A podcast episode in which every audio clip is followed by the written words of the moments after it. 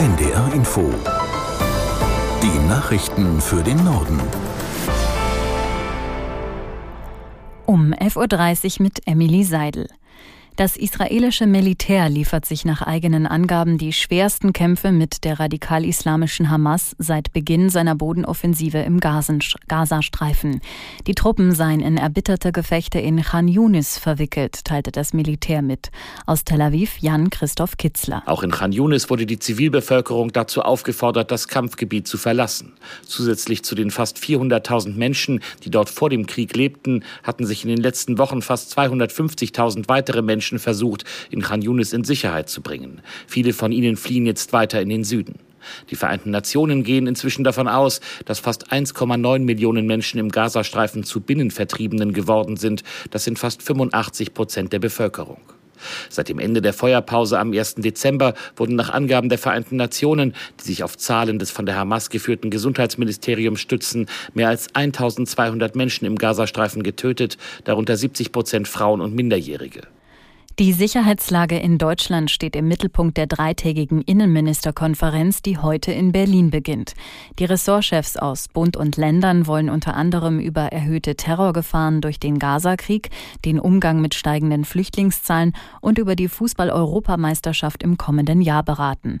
Der Vorsitzende der Gewerkschaft der Polizei Kopelke kritisierte auf NDR Info, dass die zu erwartenden Probleme an Silvester auf der Konferenz keine Rolle spielen. Wir nehmen jetzt schon wahr, dass viel mehr Polizistinnen und Polizisten im Dienst sein werden, kein frei bekommen, Urlaub gestrichen wird, sodass natürlich klar ist, wir werden mehr Personal äh, auf die Straße bringen. Im Übrigen auch, um neuerdings Rettungswagen und Feuerwehr Kolleginnen und Kollegen zu beschützen. Das ist ja eine absurde Entwicklung.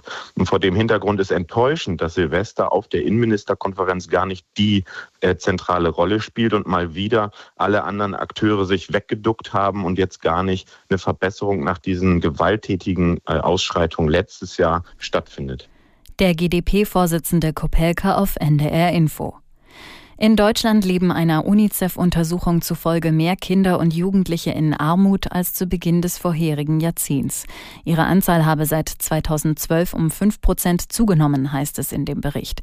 Im Vergleich mit knapp 40 anderen wohlhabenden Staaten steht die Bundesrepublik damit nur auf einem Platz im unteren Mittelfeld.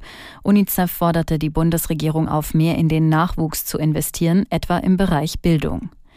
Der Welt droht einem Forschungsbericht zufolge schon bald das Überschreiten von insgesamt acht für das Weltklima bedeutenden sogenannten Kipppunkten. Schon jetzt gäbe es fünf gefährdete Elemente im Erdsystem. Drei weitere könnten bei einer Erderwärmung von mehr als 1,5 Grad in den 2030er Jahren dazukommen, hieß es auf der Weltklimakonferenz. Aus Dubai Werner Eckert.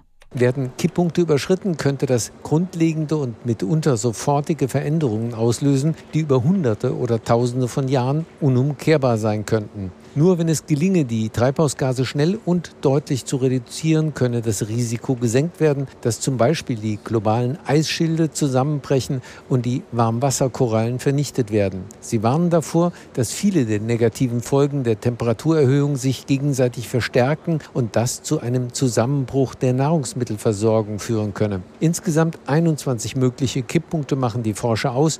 Bei einem Temperaturanstieg über 1,5 Grad seien auch die nördlichen Nadel Nadelwälder, Mangroven und Seegraswiesen in Gefahr. Das Fazit, um die Risiken einer Destabilisierung des Erdsystems abzuwenden, genüge es nicht erst 2050 klimaneutral zu sein. Die Aufträge für die deutsche Industrie sind im Oktober unerwartet eingebrochen. Wie das Statistische Bundesamt mitteilte, schrumpfte das Neugeschäft im Vergleich zum Vorjahresmonat um 3,7 Prozent. Fachleute hatten mit einem leichten Plus gerechnet. Zu der negativen Entwicklung trugen vor allem fehlende Großaufträge bei. Das Bundeswirtschaftsministerium erklärte, eine nachhaltige Erholung der Industriekonjunktur dürfte erst für das kommende Jahr zu erwarten sein. Der linken Politiker Bartsch bedauert die Auflösung der linken Fraktion im Bundestag, die seit heute in Kraft ist.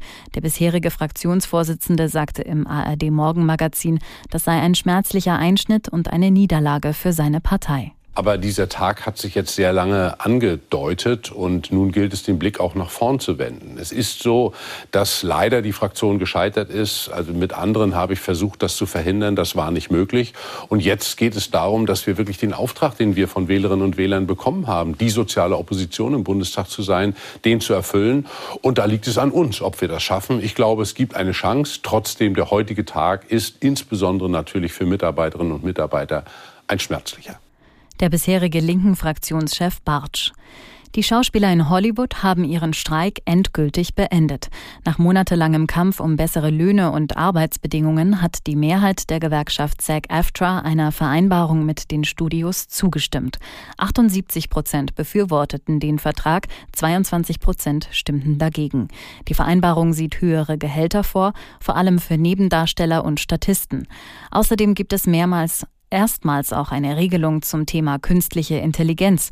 Schauspieler müssen jetzt zustimmen, wenn ihr Gesicht und Körper gescannt werden, zum Beispiel um eine digitale Kopie zu erstellen.